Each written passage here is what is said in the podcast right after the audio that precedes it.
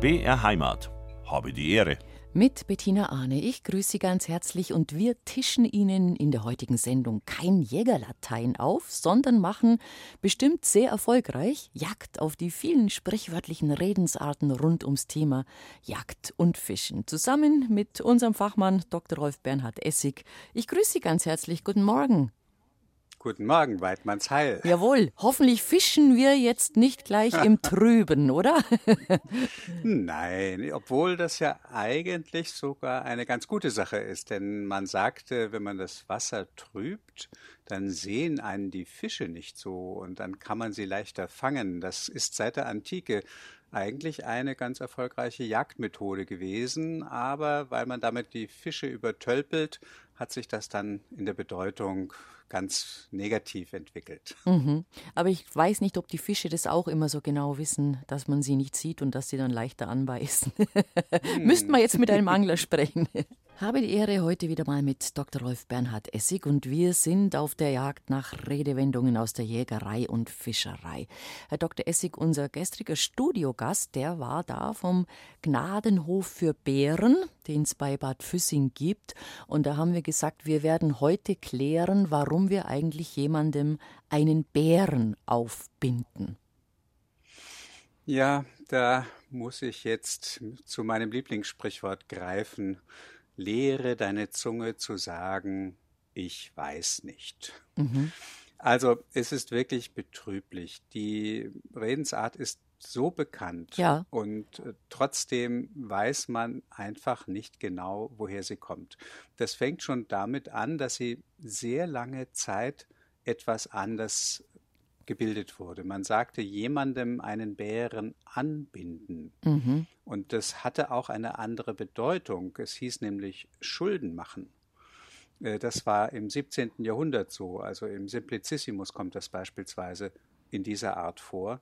Und ähm, man, man hat immer wieder versucht, es rauszufinden. Es gibt eine ganz gute Idee, und zwar gibt es im Althochdeutschen ein Wort Bär, Beere, das heißt so viel wie Last oder Gewicht. Mhm. Und dann hat man sich überlegt, vielleicht gab es früher eine Redensart, die aber leider nicht gefunden werden konnte, jemandem eine Beere aufbinden. Und das wäre dann gewesen, also jemanden belasten.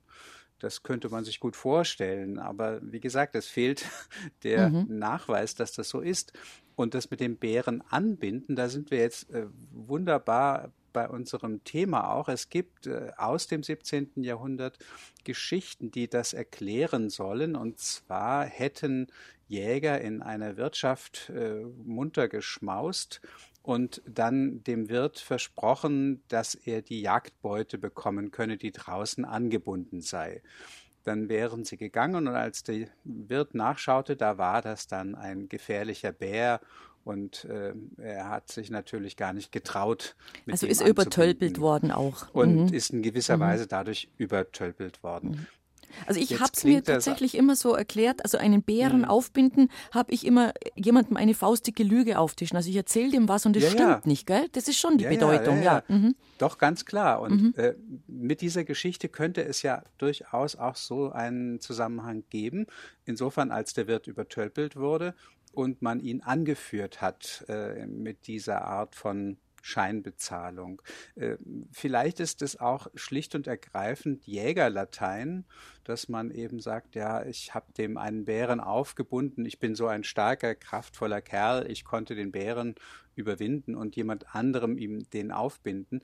Aber es ist eben ab und zu leider in diesem Fall wirklich auch so, dass man als Sprichwortexperte die Waffen strecken muss und bekennen, hier bin ich äh, ohne Beute nach Hause gekommen. Es äh, ist in dem Fall so, auch übrigens bei ins Boxhorn jagen, mhm. da sind wir ja auch wieder beim Thema, das ist genau das gleiche Problem. Es gibt erstens ganz viele unterschiedliche Ausdrücke, die sehr ähnlich sind, ins Boxhorn treiben, ins Boxhorn stoßen, ins Boxhorn blasen aber eben durch Luther vor allen Dingen ins Boxhorn jagen. Äh, aber warum genau das? Ob das mit dem Boxhorn Klee oder mit mhm. einem Hemd aus Boxfell zusammenhängt, keine Ahnung. Also was ich, wenn wir beim Bären und beim Jagen und beim Gnadenhof äh, noch mal kurz bleiben wollen, sagen kann, dass diese schöne Weisheit, man äh, soll das Bärenfell ja. nicht verteilen, ehe man ja. den Bären erjagt hat, ja. das geht wirklich auf eine Lehrgeschichte zurück. Da äh, will ein Kirschner ein Bärenfell bekommen und der Jäger sagt, ja, bekommst du morgen. Ich bin auf der Jagd, gib mir schon mal das Geld. Der Kirschner ist dumm genug und bezahlt und äh, fragt, kann ich denn mitkommen? Ja, sagt der Jäger, komm mit. Und äh, tatsächlich äh, treffen sie einen Bären, der aber sehr wild ist und der Kirschner versteckt sich auf einem Baum und sieht, wie der Bär den Jäger bedrängt und der Jäger stellt sich tot.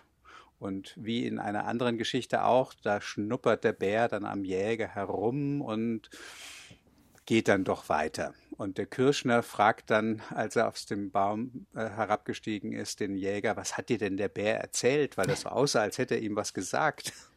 Und dann hat der Jäger gesagt, ja, man soll das Fell des Bären nicht verteilen, ehe man ihn mhm. gejagt hat. Mhm. Schöne Geschichte, ja. Aber was wir natürlich erklären können, beziehungsweise Sie uns, ist zum Beispiel dann so eine Redensart wie auf den Busch klopfen. Hm. Also die Musik, die wir gehört haben, vielleicht ganz kurz zurück, weil das auch dazu passt, die war ja von einem jagenden Rhythmus geprägt. Ja. Und äh, Jagd und Hetze und Hatz, das ist ja alles mit diesem Eiligen, mit dem Treiben verbunden. Und das ist typisch für auch eben die Treibjagd, äh, wobei ich heute erst auch lernte, dass die Hatz mit dem Hass verbunden ist. Und Aha. eigentlich hieß das so viel wie Hassen machen. Mhm. Man hat die Hunde zur Jagd angetrieben, indem man sie auf das Wild gehetzt hat, es sie gleichsam hassen gemacht hat, dass sie das Wild jetzt verfolgen sollten. Und bei so einer Treibjagd, da kann man ja sehr unterschiedlich vorgehen. Die Treiber sind wichtig, das ist klar. Die gehen eben eine Strecke durch den Wald, meist in einer großen Kette von äh, Treibern und die klopfen eben auch dann auf den Busch, denn manches Tier könnte sich ja in einem Busch verstecken und wenn sie da drauf klopfen, dann wird das Tier aufgejagt, aufgescheucht. Ähm, damit zusammenhängt natürlich die verwandte Redensart, mal sehen, ob was im Busche ist. Mhm. Auch das ist genau von der gleichen Art des, der Treibjagd her. Und äh, dazu passt dann auch durch die Lappen gehen. Das hatten wir in einer anderen Sendung auch schon mal. Man hat äh, früher bei der sogenannten Lappenjagd mit äh, Seilen zwischen Bäumen eine Strecke abgesteckt, eine Jagdstrecke, links die Seile, rechts die Seile und dazwischen eben der Wald. Und über diese Seile, da hängte man Tücher, große Lappen, teils mit Fratzen versehen und dann begann die Treibjagd an der einen Seite, auf der anderen Seite warteten die Jäger und dann gingen die Treiber vorwärts, klopften auf den Busch, schauten, ob was im Busche ist und scheuchten das Wild auf. Manchmal in Panik ging das Wild dann nicht den Weg zu den Jägern hin, sondern ging durch die Lappen durch und mhm. war dadurch verloren für den Jäger, sodass es erstmal hieß, einen sicher geglaubten Gewinn zu verlieren. Das veränderte sich dann und heute ist es fast ausschließlich für das Vergessen gebräuchlich. Mhm. Da, wenn man etwas, dass man sagt, oh Mensch, ja, das ist mir durch die Lappen gegangen, ne? dann sagt man, das war nicht mehr mhm. präsent in meinem Kopf, das stimmt, ja. Mhm. Ähm, wir haben natürlich im Zusammenhang mit der Jagd auch die wilde Jagd, die wir ja alle kennen, die in bestimmten Nächten ja. da ihr Unwesen treiben soll. Ja, schön, dass Sie sie noch kennen. Ja, klar.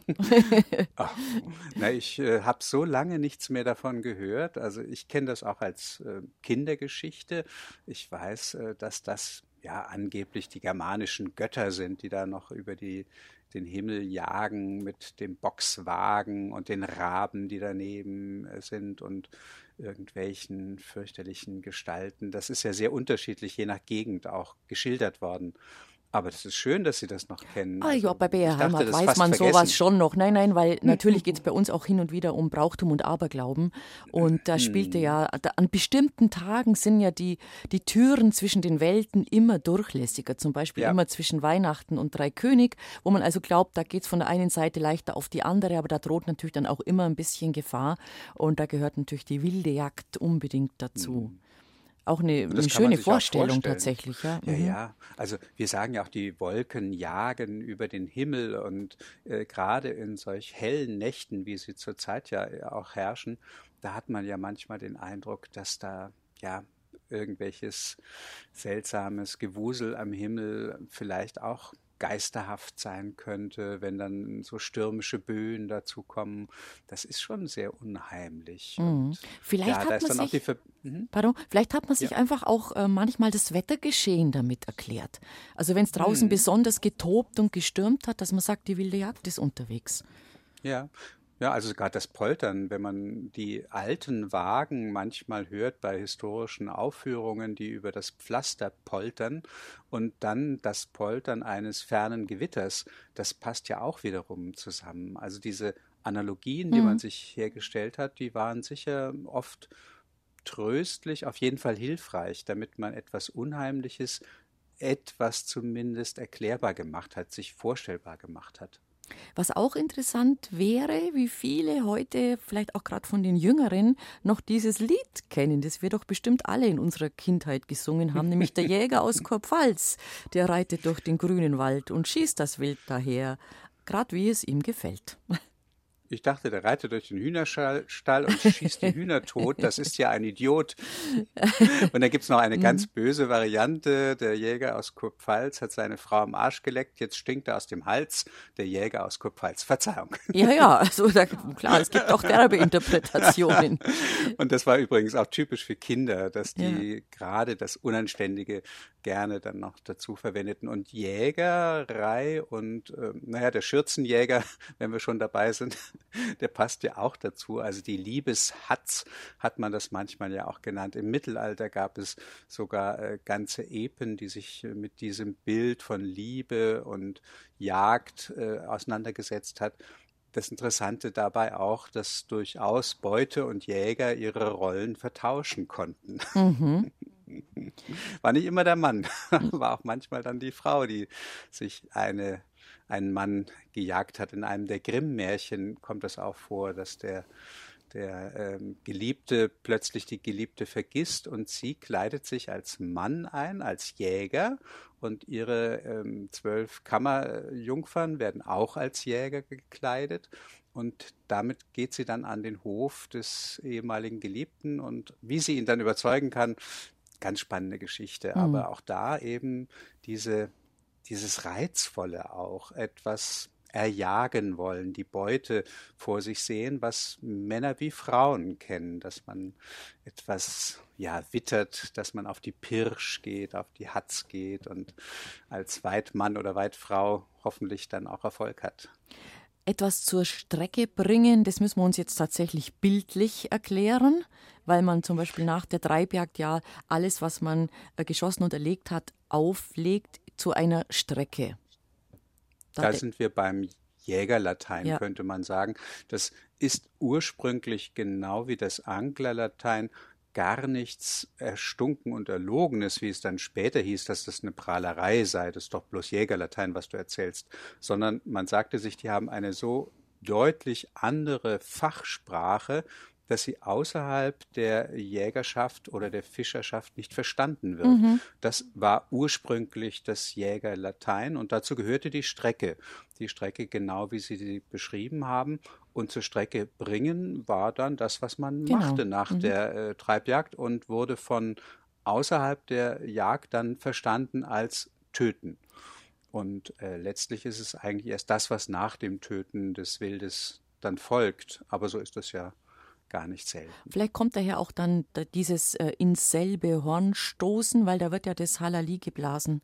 Also man, man ehrt die Jägerschaft, ja. ehrt ja das, das tote Wild, das da liegt, da wird ja ein, ins Horn gestoßen und eben ähm, das Wild durch diese sozusagen künstlerische Darbietung, und ich glaube, es ist tatsächlich nicht leicht, ein Jagdhorn zu blasen, so ein bisschen geehrt.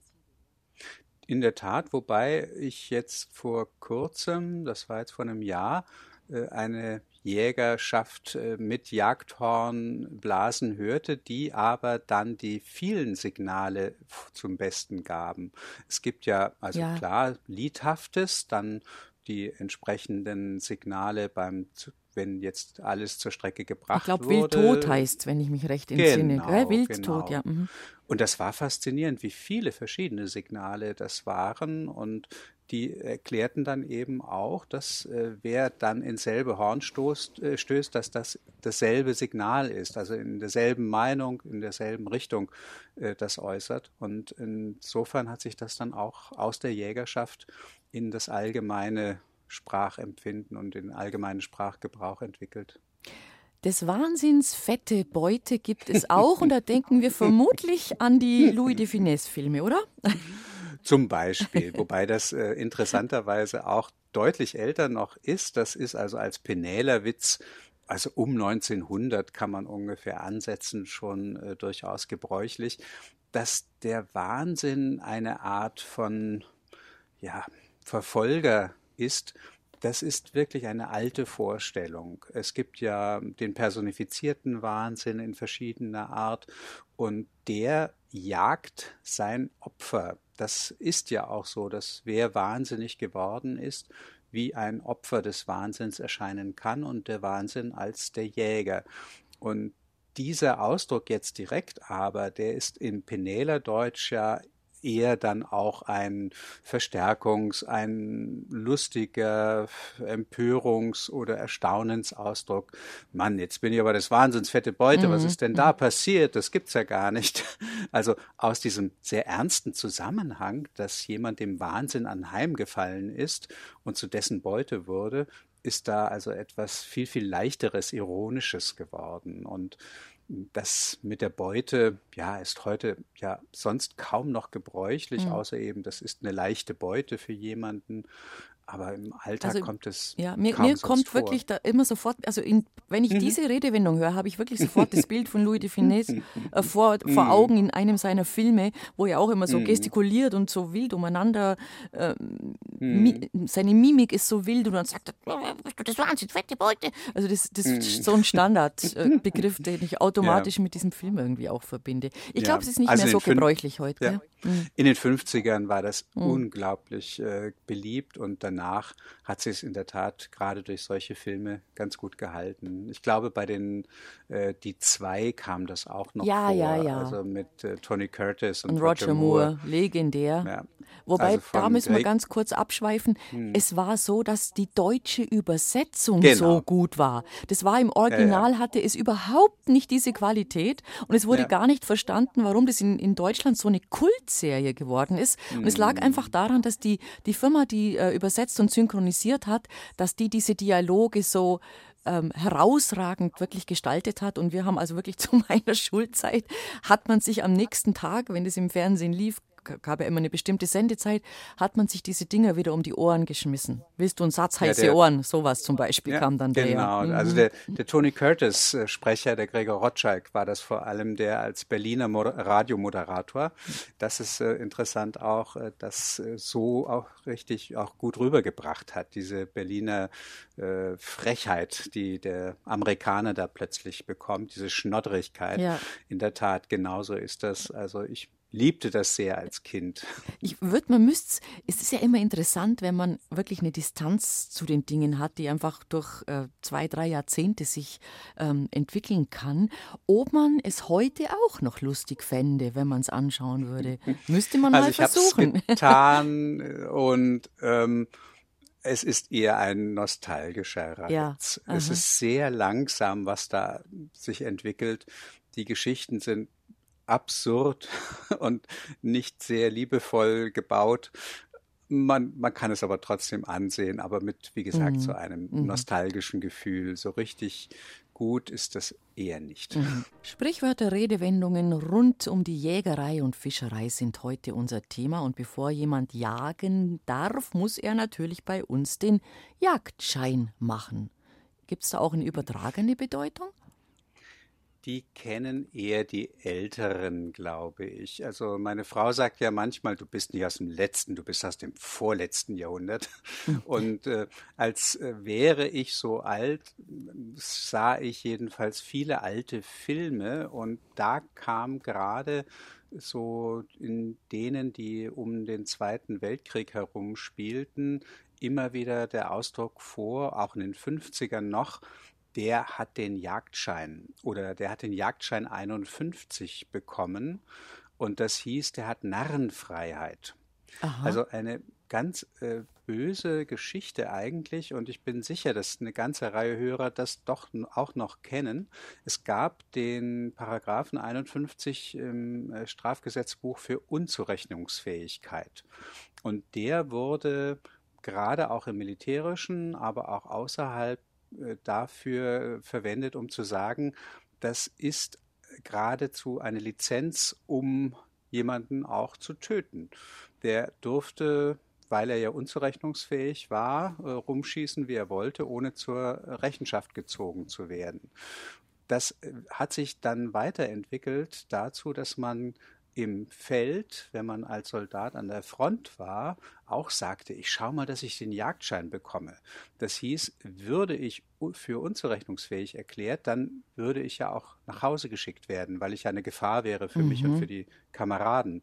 Und so hat sich also gerade im Zusammenhang des Zweiten Weltkriegs und dann noch in den 50ern dieser Ausdruck den Jagdschein bekommen, den Jagdschein 51 haben als Redensart herausgebildet. Heute sicherlich überhaupt nicht mehr gebräuchlich, sondern höchstens bei älteren Menschen, ich werde jetzt auch 60 bald äh, noch bekannt, die das eben aus diesem Zusammenhang wahrgenommen haben. Mhm. Kommen wir zu den Jagdhunden. Aufpassen wie ein Schießhund. Ja, klar. Ein Hund, der Wieso? muss dabei sitzen, oder? Wenn, wenn ein Jagdhund, der weiß, es wird geschossen. Ja. Man sagt ja auch schussfest sein. Ein Hund muss genau. schussfest sein. Und der darf auch das Wild, äh, er muss, die müssen auch sitzen können. Also so eine Ausbildung vom, vom Jagdhund, ich weiß es tatsächlich von meinem eigenen Bruder, das ist gar nicht so leicht. Also da muss man viel, viel Herzblut und viel Erfahrung reinstecken, damit der Hund genau sich so verhält, wie es der Jäger tatsächlich dann braucht, sozusagen. Eben, die, die Sendung haben wir, ja, das dürfen wir den Hörern auch sagen, extra gemacht, weil ich ja von Ihnen mhm. weiß, dass Sie einen Jagdhintergrund und Umfeld haben. Jäger- und den, Fischerhaushalt, genau. Ja, Otto Normalverbraucher weiß das nämlich nicht, dass mhm. der Hund schussfest sein muss und dass ein Schießhund jetzt keiner ist, der plötzlich aufs Wild losschießt, sondern ganz im Gegenteil, der wartet, bis er das Kommando bekommt. Und ja. genau das ist, was Sie sagen, diese Ausbildung, die war sehr wichtig. Die Hundefachleute waren über Jahrhunderte hochbezahlte Experten gerade, also von Adligen, äh, ob das kleinere oder größere Adlige waren, hochbezahlt, hochgeschätzt, die mussten eben mit diesen Tieren wirklich sehr, sehr gut umgehen können, auch ganz klar die Unterscheidung, was für eine Art von Jagd ist, äh, das jetzt die mhm. bevorsteht. Also geht es eher auf Tiere, die in Bauten wohnen, also Dachse oder eine Fuchsjagd vielleicht dann auch, oder geht es eben um Schalenwild oder was auch immer? Enten, ist, hat man mit einem Hund. für die Enten. Ja, also für, wenn, man, wenn man Vögel aus dem Wasservögel holen muss, das sind ganz andere, braucht der Hund ganz andere äh, Voraussetzungen, sage ich mal, ja, klar. Dann wäre er zum Beispiel am besten ein Pudel das ist ganz äh, vergessen worden, dass der Pudel ein Jagdhund war. Der war für die Wasserjagd wichtig.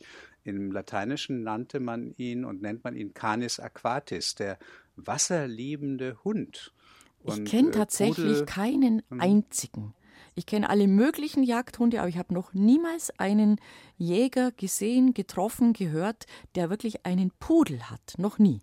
Das, ja, das ist mhm. auch nicht mehr der Fall. Also mhm. die, das ist völlig aus der Mode gekommen. Das war im 15., 16., 17. Jahrhundert ganz üblich. Und im 17. ist dann der Übergang zum Schoßhund, zum Luxushund, zu dem, der geschoren wird und onduliert und frisiert. Und dann kommt ja auch dieser Ausdruck, sich pudelwohl fühlen. Ja. Aber wenn das wild in die Binsen gegangen ist, da sind wir auch wieder beim. Genau, in Hund. die Binsen, etwas geht in die Binsen, ja. Ja, dann, dann ist das ja für den normalen Jäger erstmal aus der Sicht und damit auch verloren. Der Pudel dagegen und andere Wasserjagdhunde, die stürzen sich dann da hinein und jagten das Wild wieder aus den Binsen heraus. Und da war der Pudel also ganz wichtig dafür. Pudelnass war deswegen erstmal etwas ganz Übliches. Man sah diese Wasserjagdhunde oft nass mhm. und später dann als Luxushunde da wirkten sie dann ja lächerlich. Wenn ihre Frisur plötzlich so nass wurde, dann, dann, sahen sie natürlich überhaupt nicht mehr schön aus. Und jemandem auf die Sprünge helfen, das war vermutlich dann auch der Job eines Jagdhundes, oder? Mhm. Also die Sprünge, das ist wieder ein Jagdfachausdruck, das ist die Art, wie das Wild sich fortbewegt. Also nicht die, die Art jetzt des, der Fluchtbewegung, sondern wohin es geht, dieses Wild. Und ähm, der Jagdhund, der gut war, der hat auf die Sprünge geholfen. Das heißt, er hat die Spuren, die äh, Fluchtstrecke des Wildes angezeigt. Er war das, was man bei kleinen Kindern heute sagt. Er war ein Naseweiß. Mhm. Das ist auch ganz unglaublich, aber klar, die Hunde haben mit ihrer Nase die wissend war, weil sie vieles erspürte, den Weg gewiesen, wohin das Wild gelaufen ist. Und das wurde dann eben auf die kleinen Kinder, die etwas ähm, vorlaut waren oder etwas äh, neunmal klug und sieben gescheit übertragen, aber kommt letztlich auch vom Jagdhund her. Mhm. Und wissen, wie der Hase läuft, das geht natürlich auch in diese Richtung, dass ähm, ja. der Hund also quasi voraussehen musste. Der Hase hat sein Bestes natürlich versucht, sein Bestes mit den Zickzack-Bewegungen äh, ihn von sich abzubringen, aber leider hat's, äh, ist es für ihn nicht immer gut ausgegangen, klar. Einmal habe ich es gesehen bei so einer Jagd quer übers Feld, dass der Hase seine Haken so geschickt geschlagen hat mhm. und so kurz vor dem Hund, dass der Hund noch versuchte, die Bewegung mitzumachen, aber weil er wesentlich weniger geschickt auf seinen Beinen ist, äh, Kobolds geschlagen hat. Wollte gerade sagen, dem, dem überschlägt es also dann. Mhm. mhm. Unglaublich. Der mhm. hatte so ein Tempo drauf, da, da war keine Chance und der Hase ist ihm, also ich war damals ein Kind, ist ihm zum Glück entwischt. Ja, natürlich. Der Jäger hat das natürlich anders gesehen, aber äh, da kommt ja auch dieses äh, alte Sprichwort dazu, dass wir ab und zu noch hören, viele Hunde sind des Hasen, Hasen tot. tot. Ja. Also wenn da eine ganze Meute hinterherkommt, dann hat er ja keine Chance, dann verteilen die sich ja auch und dann erwischen sie ihn auf jeden Fall. Übrigens, Meute ist auch ein, äh, ja, so ein Ausdruck, der von der Jägerei sehr bekannt ist. Also eigentlich ja eine Hetzjagdgruppe von Jagdhunden, kommt aus dem Französischen und ist mit der Meuterei auch durchaus mhm. verwandt. Es hat mit der Bewegung viel zu tun, mit einem Zug durchaus auch. Und ähm, diese wilde Meute oder eine Koppelhunde hat man ja manchmal gesagt, wenn sie verbunden waren, bei der Jagd machte man das ja auch gerne und ließ sie dann irgendwann von der Leine.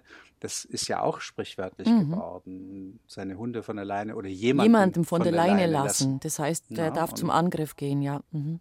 Genau, und das ist ja auch im Fußball so, da haben wir, die Älteren wissen das auch, äh, dass Berti Vogts ja, und andere natürlich. Verteidiger diesen Beinamen der Terrier ja. hatte. Und das zeigte, wie verbissen die sind und eher klein, zäh, aber unübertroffen in ihrer Konsequenz, in ihrem Mut, in ihrer Bissigkeit.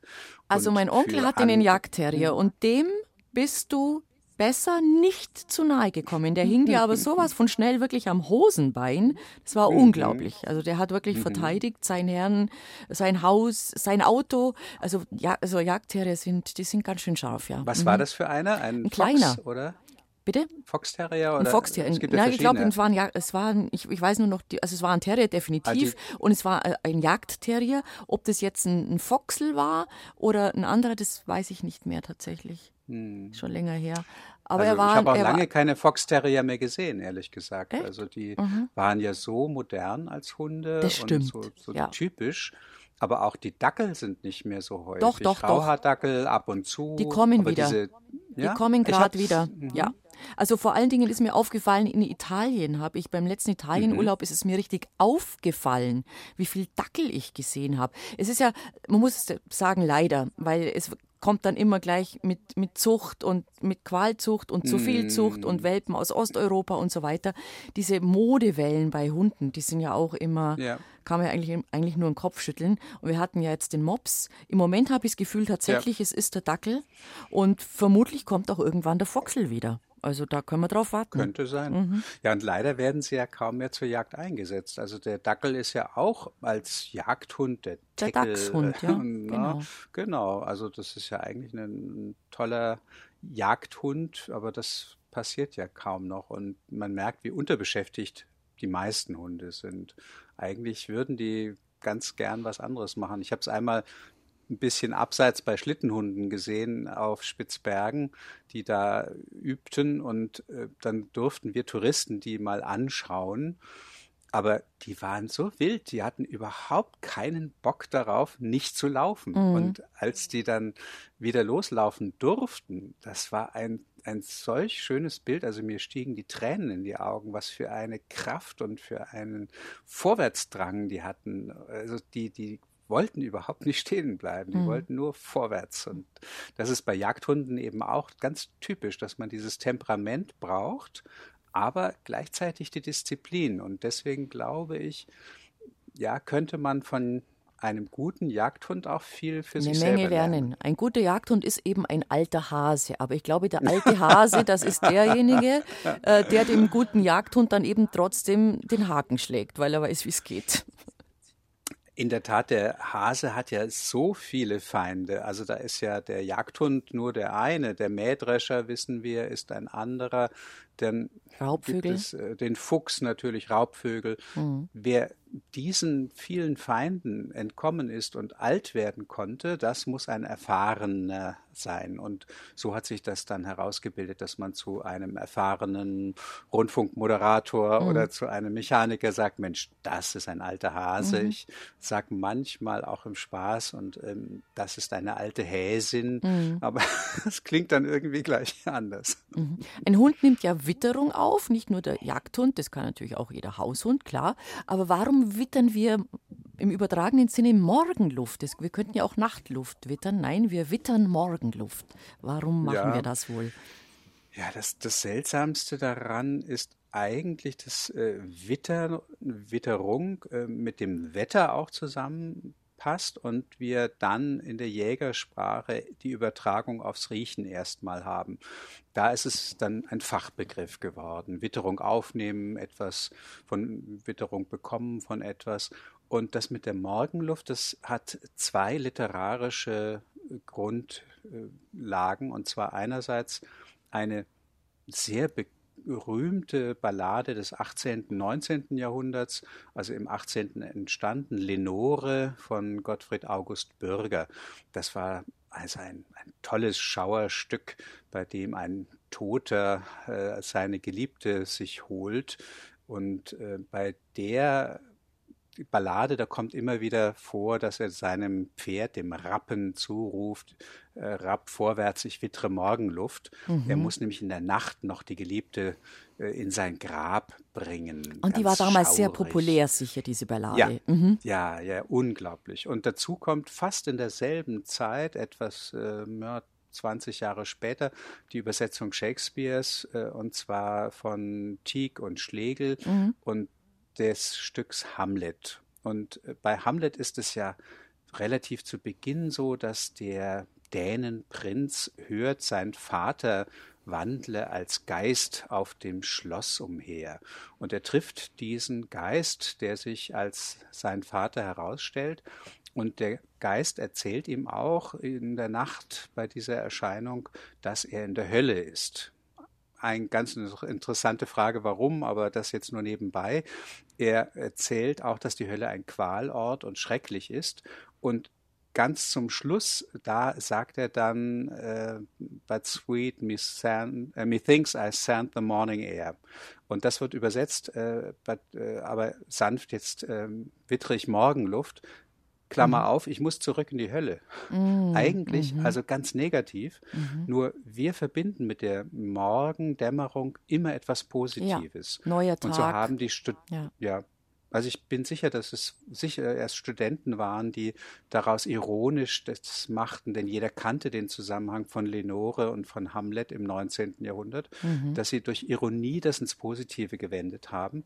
Und äh, als man den Zusammenhang nicht mehr kannte, da hat man es dann nur noch positiv verstanden und gedacht, ach, endlich, ich wittere Morgenluft, die Morgendämmerung kommt, das Licht kommt, die Hoffnung ist da, das Licht am Ende des Tunnels, was wir da alles in, der, in dem Zusammenhang kennen. Ja, die Trampelpfade, denke ich mir, die werden auch aus, dem, aus dieser Thematik kommen, oder?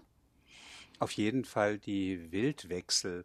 Mhm. Und das ist wiederum etwas, was ich sehr bemerkenswert finde, wie schnell die entstehen. Also Wildwechsel, das ist auch, und kennen wir ja, wenn wir durch den Wald gehen, dann merken wir, dass äh, die offiziellen Wege für die Menschen immer wieder gekreuzt werden und dass man links und rechts im Gestrüpp so Spuren oder freie Flächen sieht, wo offensichtlich das Wild hin und her geht. Das nennt man dann eben auch Wildwechsel oder dann auch ein Trampelpfad, was man dann auch für Menschen übertragen hat. Und ich merke, dass, also man, man, sollte es nicht für möglich halten, aber an der Uni bei uns in Bamberg, da gab es äh, eine, ja, so eine Art Kreuzweg, könnte man sagen, und an diesen vier Ecken des Kreuzes waren Rasenflächen. Und um zur Bibliothek zu kommen, da konnte man ungefähr einen Meter sparen, wenn man schräg über die Wiese ging. Völlig klar, was passiert. Alle sind also, über diesen, die haben das, sich diesen Meter ging, abgekürzt, gell? Also ich habe ja lang, lang an dieser Uni studiert und dann später auch als Assistent gearbeitet und es wurde viermal der Rasen neu angesät und alles abgesperrt bis er wieder gewachsen war. Und kaum war die mhm. Sperre weg, kam wieder dieser Trampelpfad. Und mhm. es war mhm. höchstens ein Meter. Es ist unerhört, wie, wie der Mensch da auch so ein Gewohnheitstier ist und letztlich ein bisschen auch dem Wild gleicht, das seine gewohnten Pfade geht. Und das ist für einen Jäger durchaus hilfreich, wenn er weiß, ja, ja. wo das Wild zu finden ja, ist. Das ist lustig, ja. Ich glaube, diese Erfahrung, die, die, kennt, die kennt jeder aus, aus seinem direkten Umfeld. Also ich gehe morgens ganz gern mal, wenn Zeit ist, ein bisschen zum Laufen. Und da ist auch, da geht es einen Feldweg entlang und dann führt dieser Feldweg wieder zurück auf eine kleine Kreisstraße und da steht eine Bank. Und man müsste also einfach den Feldweg zu Ende laufen, dann wäre man auf der Straße und dann steht links die Bank. Man kann natürlich auch zur Bank diagonal laufen, also circa wie wie Sie sagen, mhm. einen Meter abkürzen und da ist der Trampelpfad, da ist der Wildwechsel. Wo ich auch denke, es ist wirklich lustig, dass die Leute dann, da ist die Bank, da setze ich mich jetzt hin, zack, bumm, und der mhm. Meter wird einfach nicht mehr erledigt zu Fuß. es ist lustig. Man muss uns eben manchmal, und da sind wir wieder beim Thema, zum Jagen tragen. Also ein unglaublich schönes Bild, denke ich. Ja. Also es gibt ja da einige Sprichwörter in der Richtung. Man kann die Pferde zum Wasser führen, saufen müssen sie selber. Oder bei einem Hund, den man zum Jagen tragen muss, wie man das als Jäger dann auch sagte, da kann man sich schon vorstellen, dass der offenbar entweder zu satt ist oder zu dick gefressen, schon durch äh, zu viel verwöhnt werden, dass der offensichtlich nicht das richtige Temperament hat und dass man das auf Menschen übertragen kann, ist naheliegend. Und wir kennen ja auch solche mhm. Typen, bei denen man denkt, das oh, gibt's doch nicht. Ja. Der ist doch eigentlich in der richtigen Position, um das zu tun, was zu tun wäre. Aber nein, man muss ihm wirklich goldene Brücken bauen, man muss mhm. ihn dahin schubsen, damit er dann endlich das tut, was er da tun könnte. Und dieses Bild, wenn man sich das so richtig vorstellt, wie ein Jäger seinen Hund zur Jagd trägt, bis er dann direkt vor der Beute ist, das ist einfach köstlich. Und das finde ich dann unserer ja. Sprache so schön, dass da so viele dieser Bilder transportiert werden, die wir uns ja. meist gar nicht mehr vor Augen führen. Es ist ja auch richtig, wir sollten ja einfach nur sprechen, nicht dauernd drüber nachdenken. Aber es lohnt sich wirklich, wieder Kind zu sein mhm. und zu überlegen, wir sprechen ganz viel in Bildern und äh, die Kinder fragen ja auch, was hast du da gerade gesagt? Ja, ja, ja. Und, und wenn der Hund, die, wenn man den hm. zum Jagen tragen muss, dann hat er halt einfach auch einmal einen inneren Schweinehund, oder? den kann er schwer besiegen. Also auch diese interessante Formulierung hat ja unterschiedliche Komponenten. Das Wichtigste finde ich eigentlich, es gab Schweinehunde, die für die Wildschweinjagd speziell gezüchtet wurden und die selbst mit einem Wildschwein es aufgenommen haben. Die hatten zum Teil sogar eine Art Rüstung, die kann man in mhm. alten Rüstkammern sehen. Das waren so wattierte ähm, ja. ja. Rüstungen aus dicker Watte, sodass wenn also so ein Hauer äh, an den Leib des Hundes kam, der Hund nicht, nicht verletzt, verletzt wurde. Hat, ja. Das waren also wirklich sehr, sehr mutige Hunde, mit denen man nicht gerne angebunden hätte. Schweinehund ist gleichzeitig auch eine verstärkende Beleidigung, das wissen wir auch. Mhm. Schwein und Hund sind ja Beleidigungen. Aber in dem Fall geht es wirklich darum, dass dieser innere Schweinehund einer ist, mit dem man das kaum aufnehmen kann. Das Schwein steht für das Triebhafte, ganz klar, auch für das Faule, für das äh, ja, ja, sich gemütlich nicht, wälzen, genau, suhlen. Sich das, suhlen, ja, ja das, genau. Sich suhlen, das ist so ein, ein Bild, was man einfach mit, ich lasse mir es jetzt gerade so richtig gut gehen und bewege mich nicht allzu viel verbindet. Mhm. Und das ist eben mit dem Hund dann noch äh, ver verbunden worden. Und wenn man sich jetzt vorstellt, einerseits Trägheit, andererseits eben ein sehr, sehr unangenehmer, mutiger Gegner, mit dem kann man das ja auch gar nicht äh, aufnehmen. Oder wenn man es dann geschafft hat, den inneren Schweinehund zu besiegen, dann kann man sich aber auch auf die Schulter klopfen. Wir haben uns vorhin schon ausführlich unterhalten, aber natürlich, Herr Dr. Essig, werden diese Sprichwörter, Redewendungen, Redensarten auch im übertragenen Sinne verwendet. Da haben wir natürlich schon den kurz angesprochenen Schürzenjäger zum Beispiel. Hm. Ja, also diese Sache ist deswegen auch besonders, weil wir auch den Ausdruck Schurz kennen und ein Schurz ist typisch für Männer. Die äh, hatten so einen Schurz schon bei der Rüstung. Das war praktisch das gleiche wie die Schürze. Ein Schutz des Unterleibes, der gekürzt war, mhm. damit man eben auch auf dem Pferd gut sitzen konnte. Wir kennen äh, den Schurz auch als Berufsbekleidung, auch Im bei Schmieden oder? oder Ähnlichen, auch ja. bei den Küfner, ja. genau. Also es ist ganz, ganz häufig. Und äh, erst dann durch diese Veränderung zu Schürze wird es zu einem typisch weiblichen Gegenstand. Also eigentlich kommt es aus der gleichen Quelle, aber durch diesen Umlaut wird es plötzlich zum Symbol für die Frau, die eine Schürze trägt. Und jemand, der dauernd um Frauen wirbt, das ist so ja, in der zweiten Hälfte des 19. Jahrhunderts entstanden. Das äh, wurde dann ein Schürzenjäger, der immer hinter den Frauen mhm. her ist, so wie der Jäger hinter seiner Beute.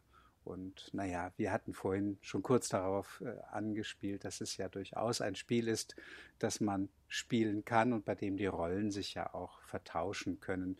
Beim Kammerjäger. Sind die Rollen klar festgelegt. das denke ich auch. Die Kakerlake hab, äh, flieht und der andere hinterher. genau, aber äh, da eben auch sehr schön, dass dieser Ausdruck so ja ein wenig verhüllend ist und gleichzeitig so lustig ist, denn man kennt ja das eigentlich als einen Ehrentitel. Das ist nicht nur ein Sänger, das ist ein Kammersänger.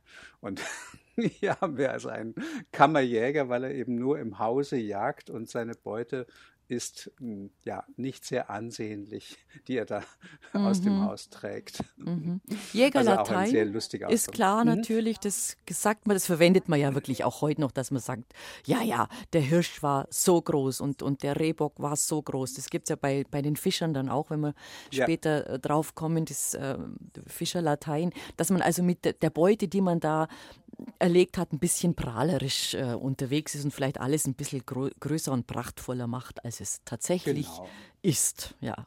Also ursprünglich die Fachsprache nur und weil die Fachsprache der Jäger für Nichtjäger angeberisch klang, weil manche sich damit ja auch geschmückt haben, was mhm. sie alles für tolle Ausdrücke kennen, hat man es dann auch als Prahlerei interpretiert so in Klammern vielleicht noch, ich werde ja oft gefragt, was ist denn dein Lieblingsbuch?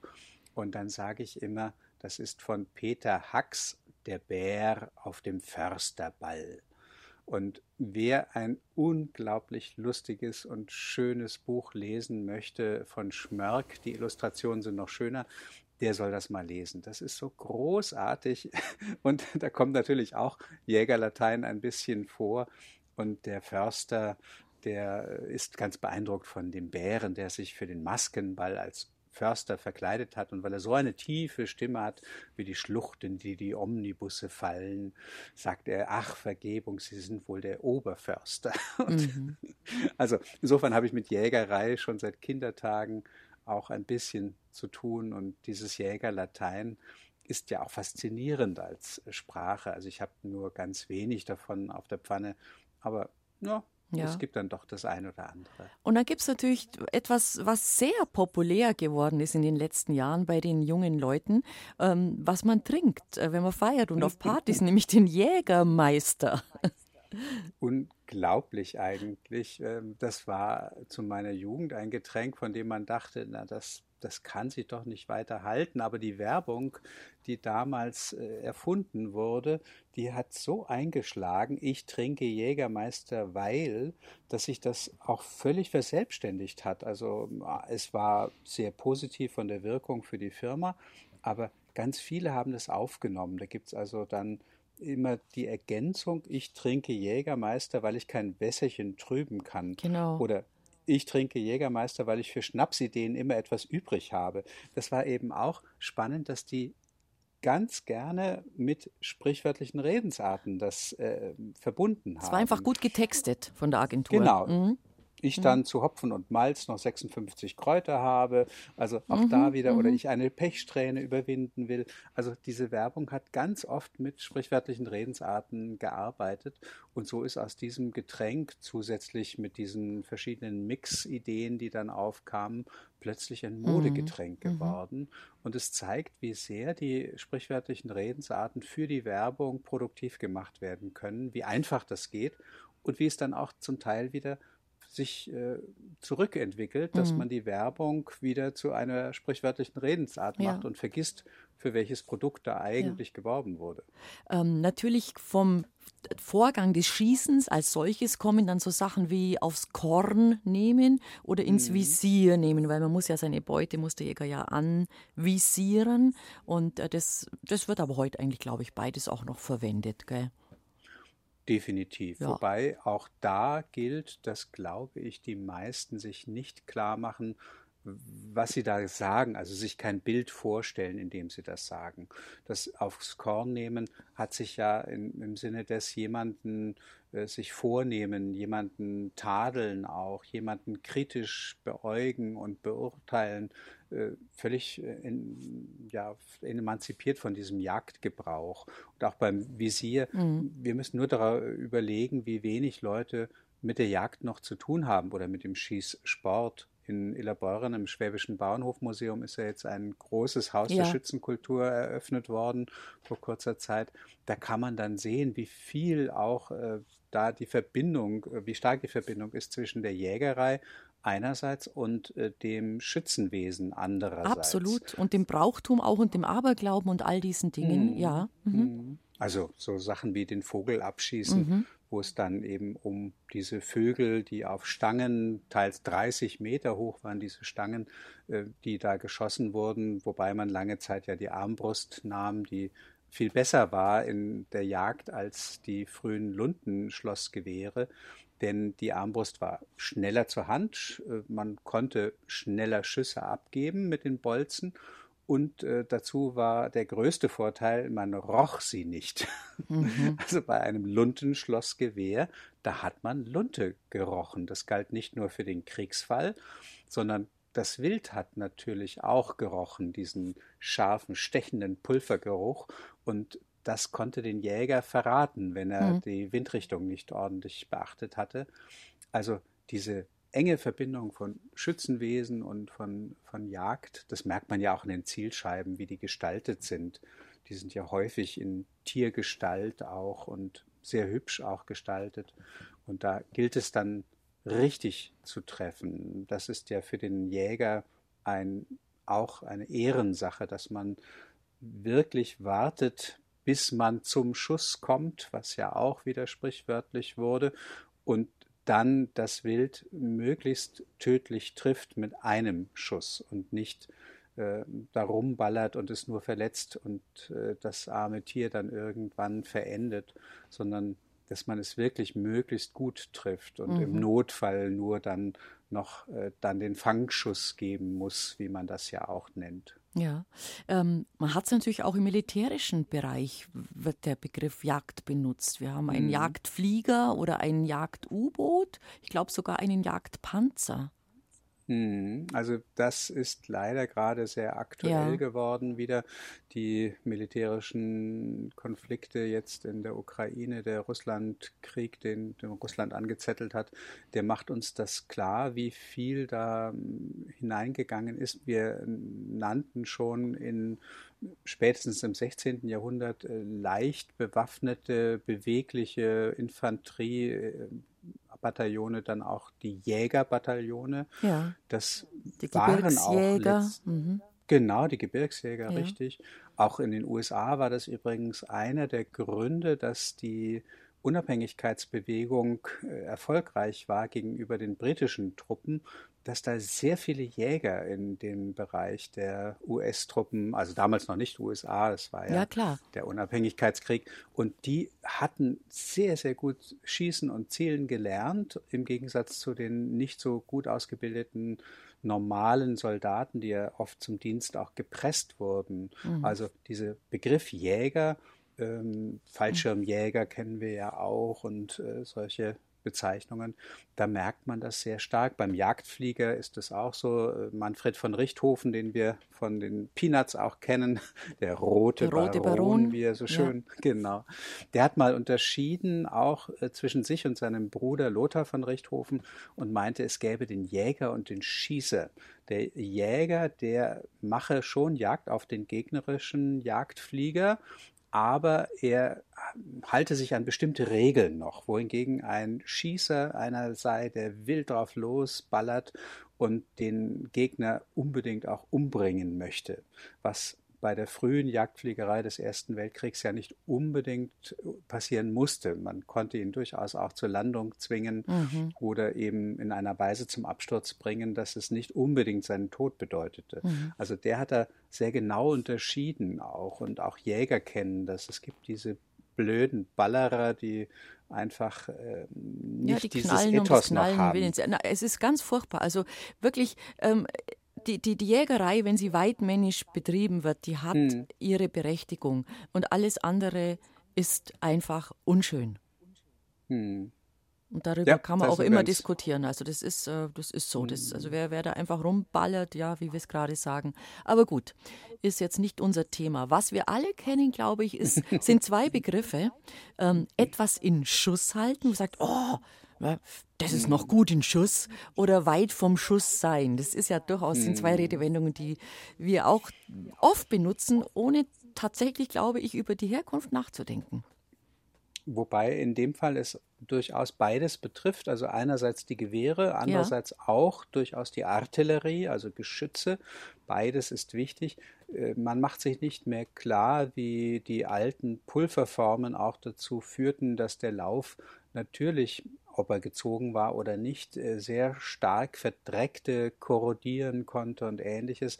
Das musste sehr gut gepflegt werden. Bei der Bundeswehr war ich ja auch und äh, dieses Waffenreinigen hat keiner gerne gemacht.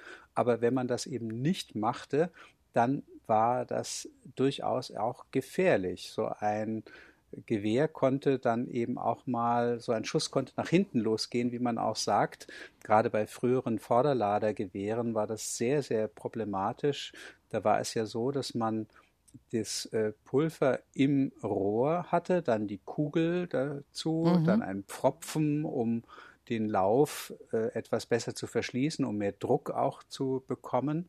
Und dann hat man das Gewehr in die Waagrechte genommen und auf die sogenannte Pulverpfanne ein sehr feines Pulver gestreut und das wurde dann eigentlich erst gezündet. Deswegen sagt man auch etwas auf der Pfanne haben, weil man dann losschießen konnte. Aber es gab insofern eine Verbindung zwischen der Pulverpfanne und dem Pulver im Lauf. Und wenn ich da nicht ordentlich äh, das alles gereinigt hatte, wenn das nicht in Schuss war, dann konnte mhm. sowas mhm. eben auch nach hinten abblitzen, wie man auch nannte. Das war eine gefährliche Sache. Da konnte man seinen Augenlicht verlieren, oh ja. wenn man Pech hatte, ja. Verbrennungen im Gesicht haben und ähnliches.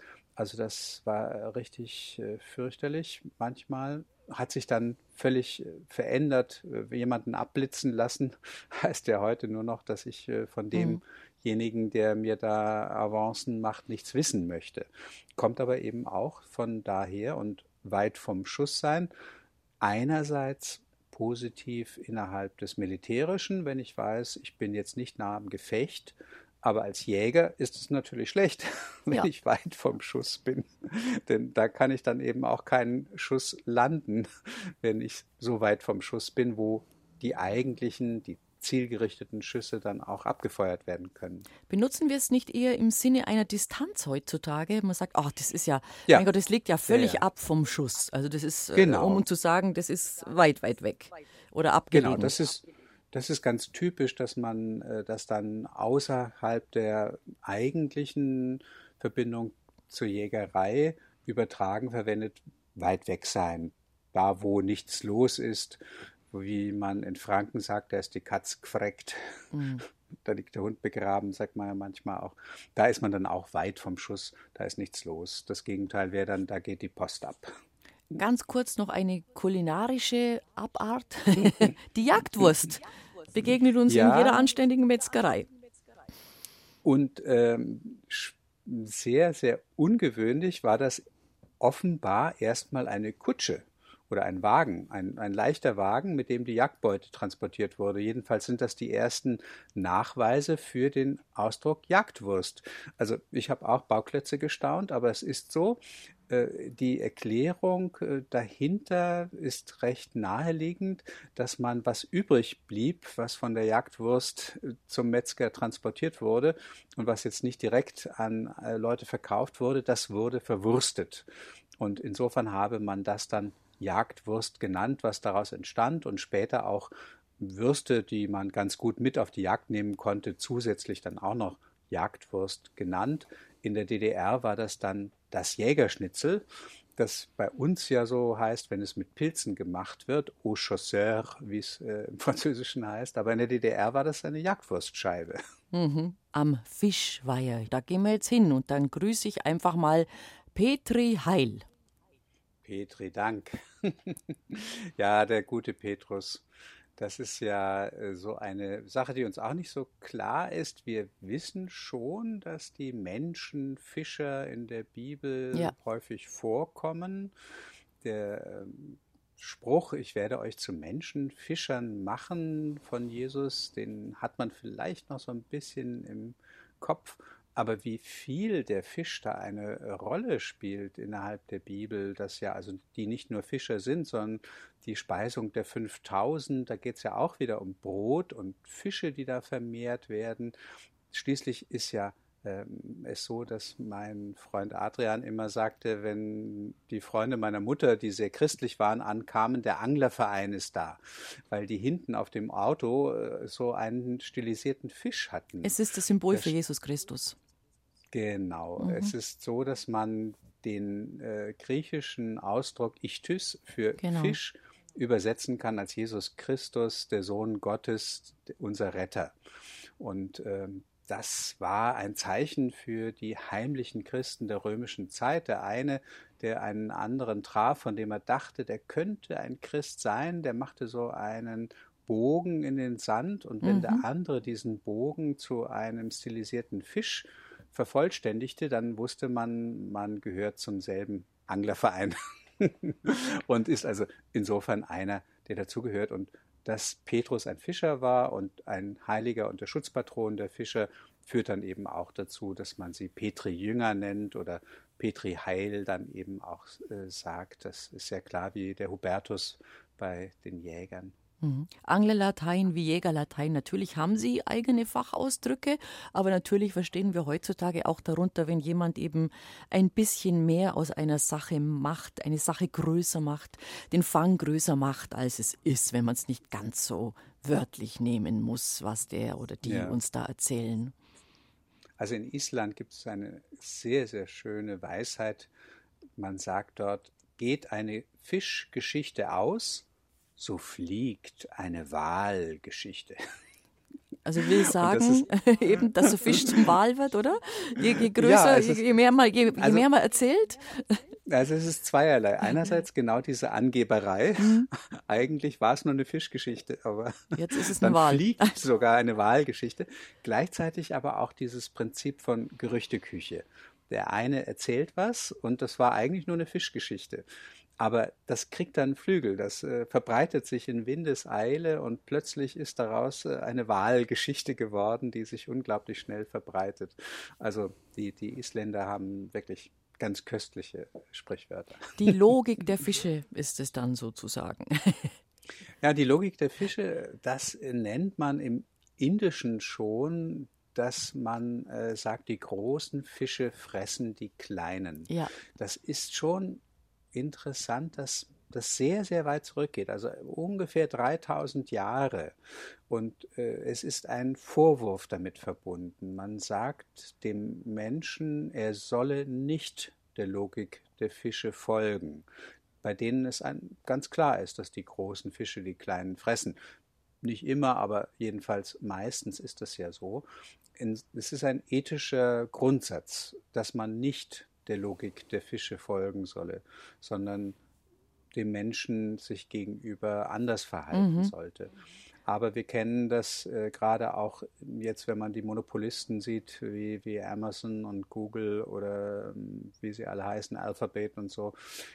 Das ist leider so. Und wir merken gar nicht, wie viel wir doch dagegen tun könnten, indem wir eben nicht einen Klick scheuen, den wir mehr machen müssten, um woanders einzukaufen oder vielleicht doch mal wieder in die Innenstadt zu ja. gehen. Ich habe äh, letzt wieder Berufskleidung gekauft bei so einem entzückenden kleinen Geschäft hier an der Schranne.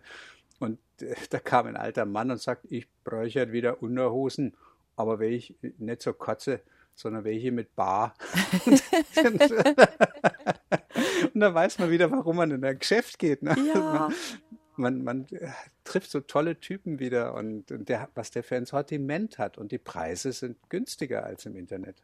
Definitiv. Aber, ja, aber gut. Jetzt sind wir ein bisschen abgeschweift. Aber es gibt natürlich ja, noch ein, ein Thema, wo die äh, mit, mit großen und kleinen Fischen, und das betrifft dann eher die Ermittlungsbehörden, weil das sagt man ja, das ist wieder typisch. Die kleinen Fische fängt man, die großen lässt man laufen. Mhm. Diese Metaphorik, diese Bildlichkeit vom äh, Fangen und vom Fischfang und vom äh, Ganovenfang, die ist schon auch ganz lustig. Denn eigentlich könnte man, und das passiert ja zum Teil auch, äh, sagen, wir machen Jagd auf Kriminelle.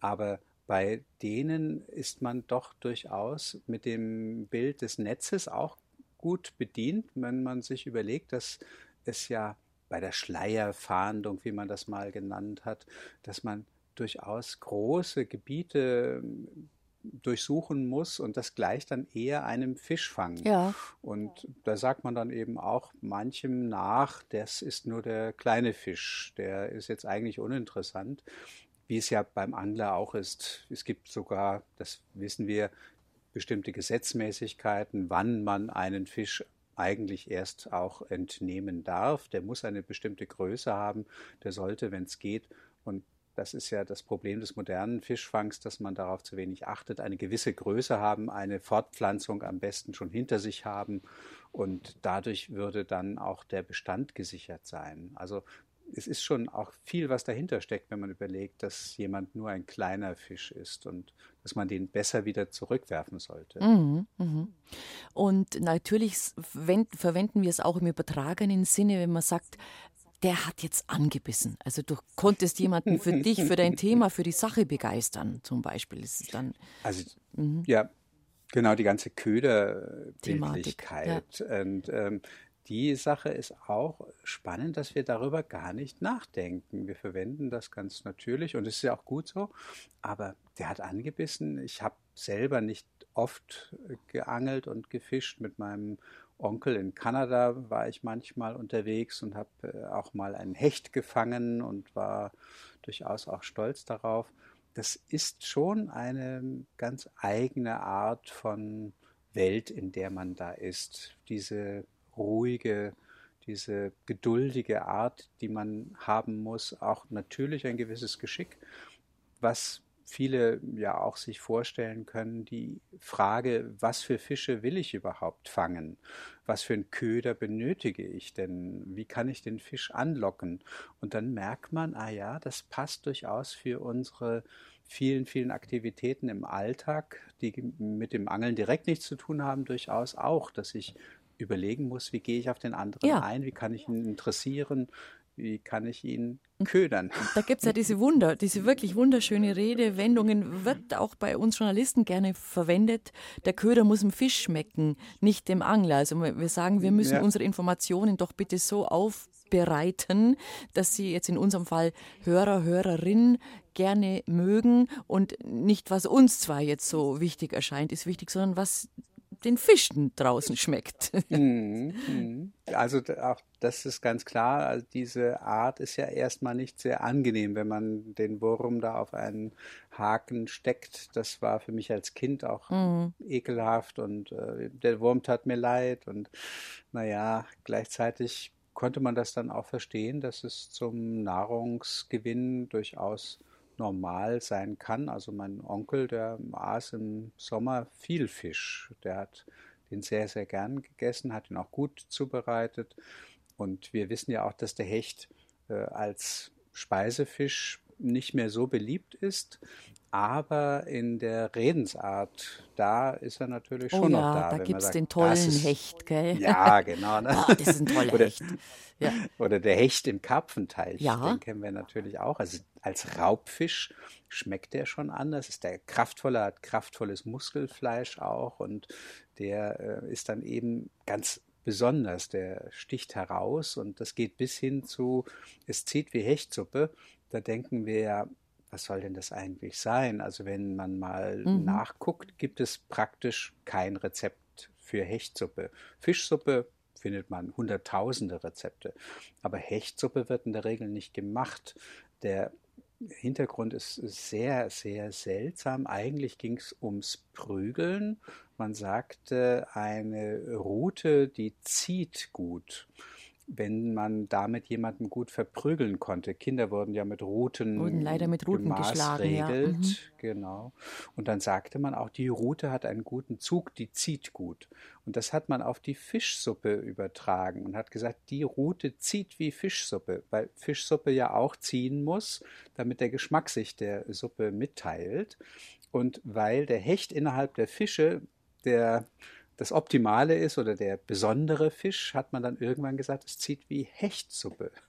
Das wurde dann irgendwann mal auf einen jiddisch-hebräischen Ausdruck übertragen. Man hat gesagt, das hänge mit Hechsuppa, Windsbraut, starker Sturm zusammen. Das stimmt aber nicht. Es kommt wirklich direkt von dem Hecht her. Also ich glaube, da können Sie tausend Leute Hecht. fragen. Das kann außer Ihnen keiner erklären.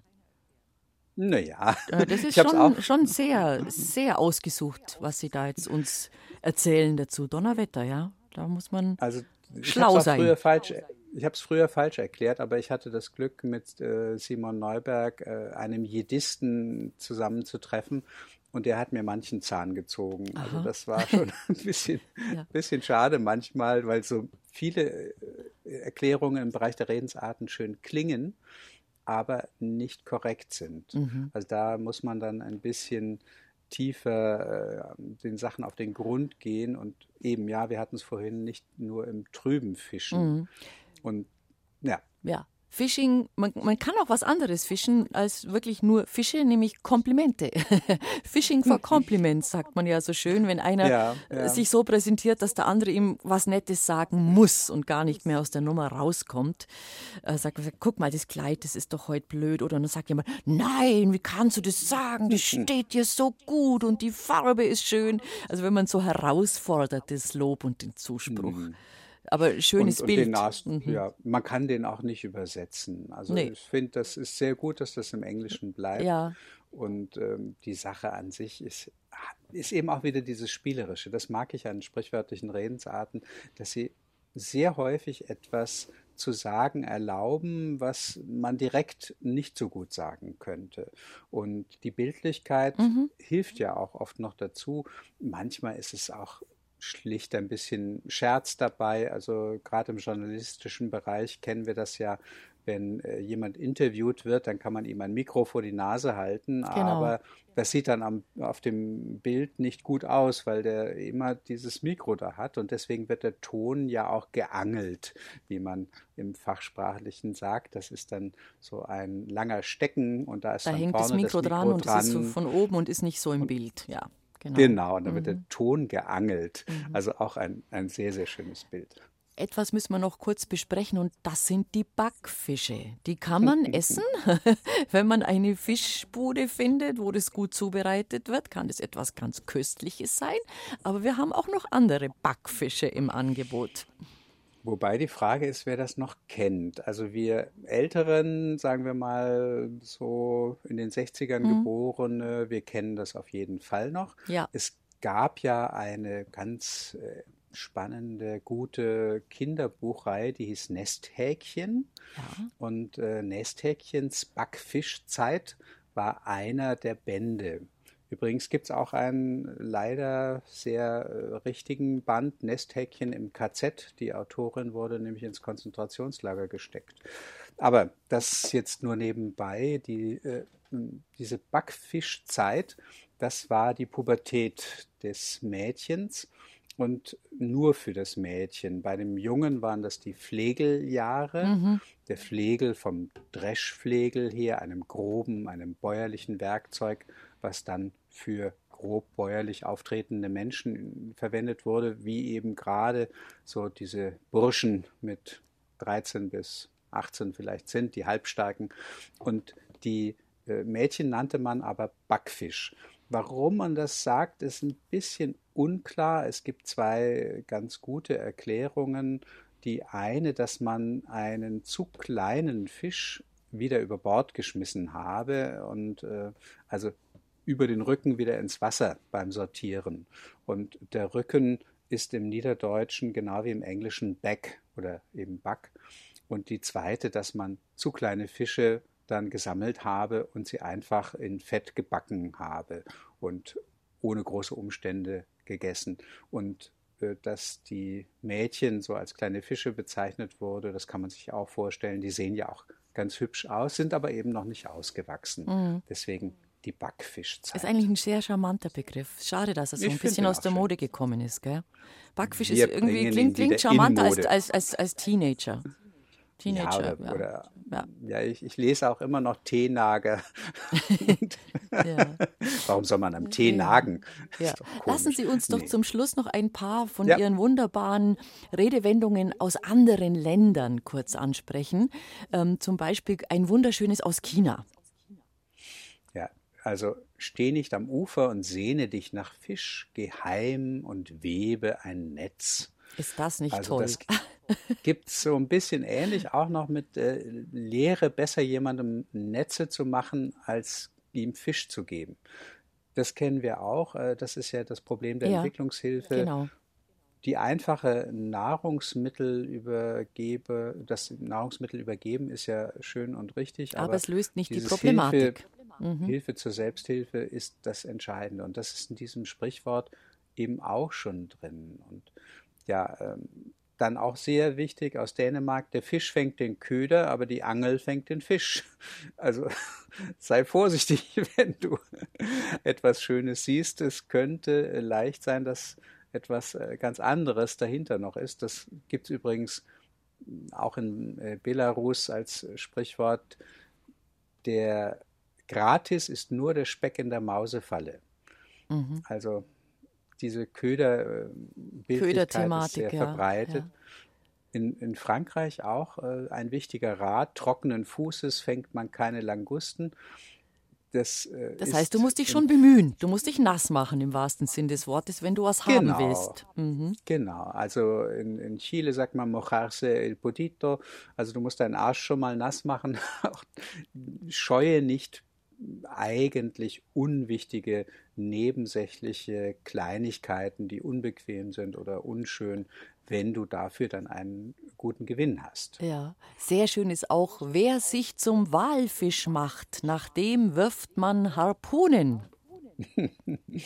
ja, also das ist eine Redensart, die mit, äh, oder ein Sprichwort, das mit äh, vielen Walfangnationen verbunden ist. Es ist ja so, dass äh, das wieder so nach dem bekannten Sprichwort, jedes Sprichwort hat seinen Sinn und seinen Hintersinn, je nach Ton und Situation unterschiedliches bedeuten kann. Also wer sich zum Walfisch macht, nach dem wirft man Harpunen, das kann sein, also zeig nicht zu sehr, wenn du Reichtum, Einfluss, Bedeutung hast, sonst wirst du Neider haben. Aber äh, es kann eben auch heißen, Reichtum an sich macht neidisch und ähm, du solltest lieber schauen, dass du nicht den Neid der anderen erwächst. Also da ist auch wieder Walfisch ist ja sowieso ein falscher Ausdruck, der sich aber bis heute gehalten hat. Ich finde das auch nicht verkehrt. Mhm. Wir, wir müssen da jetzt nicht zu biologisch rangehen. Mhm. ich lese gerade ein Buch über Aale, was auch großartig ist, das Evangelium der Aale die, die kann man ja auch so schwer fangen, weil sie so glitschig sind und einem immer wieder entwischen. Und so sagt man ja auch von Menschen immer wieder, der ist aalglatt. Aalglatt, stimmt, ja. Der hm, witscht also, einem immer durch, genau. Den kriegst du nicht hm. zum Fassen.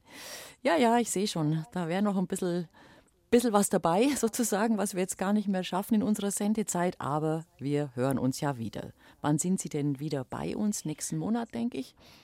Ja, also ich habe hier sogar irgendwo Ja. einen Termin, aber Im Juli. am im Juli, genau. Aber ich habe jetzt den Termin Ja. mal wieder nicht, Scha haben wir das da. Thema Und da schon? geht es um, ja, Mhm. äh, da geht es um Reise. Ach, schön. Also alles, Ja. was mit Reise, mit Hotel und Unterkunft und mit äh, Gästeführern und ihren Eigenheiten zu tun haben und mit Etappen und Touren und Reisechecks. Schönes Thema. Solange es die noch gibt. Passend so. zum Sommer. Und einen genau. Termin wollen wir schon heute veröffentlichen, der ist in Ochsenfurt. Da kann man mhm. sie auch mal persönlich erleben. Wann ist das denn? Genau, das ist jetzt am 29. Juni, also übermorgen schon, mhm. 19.30 Uhr.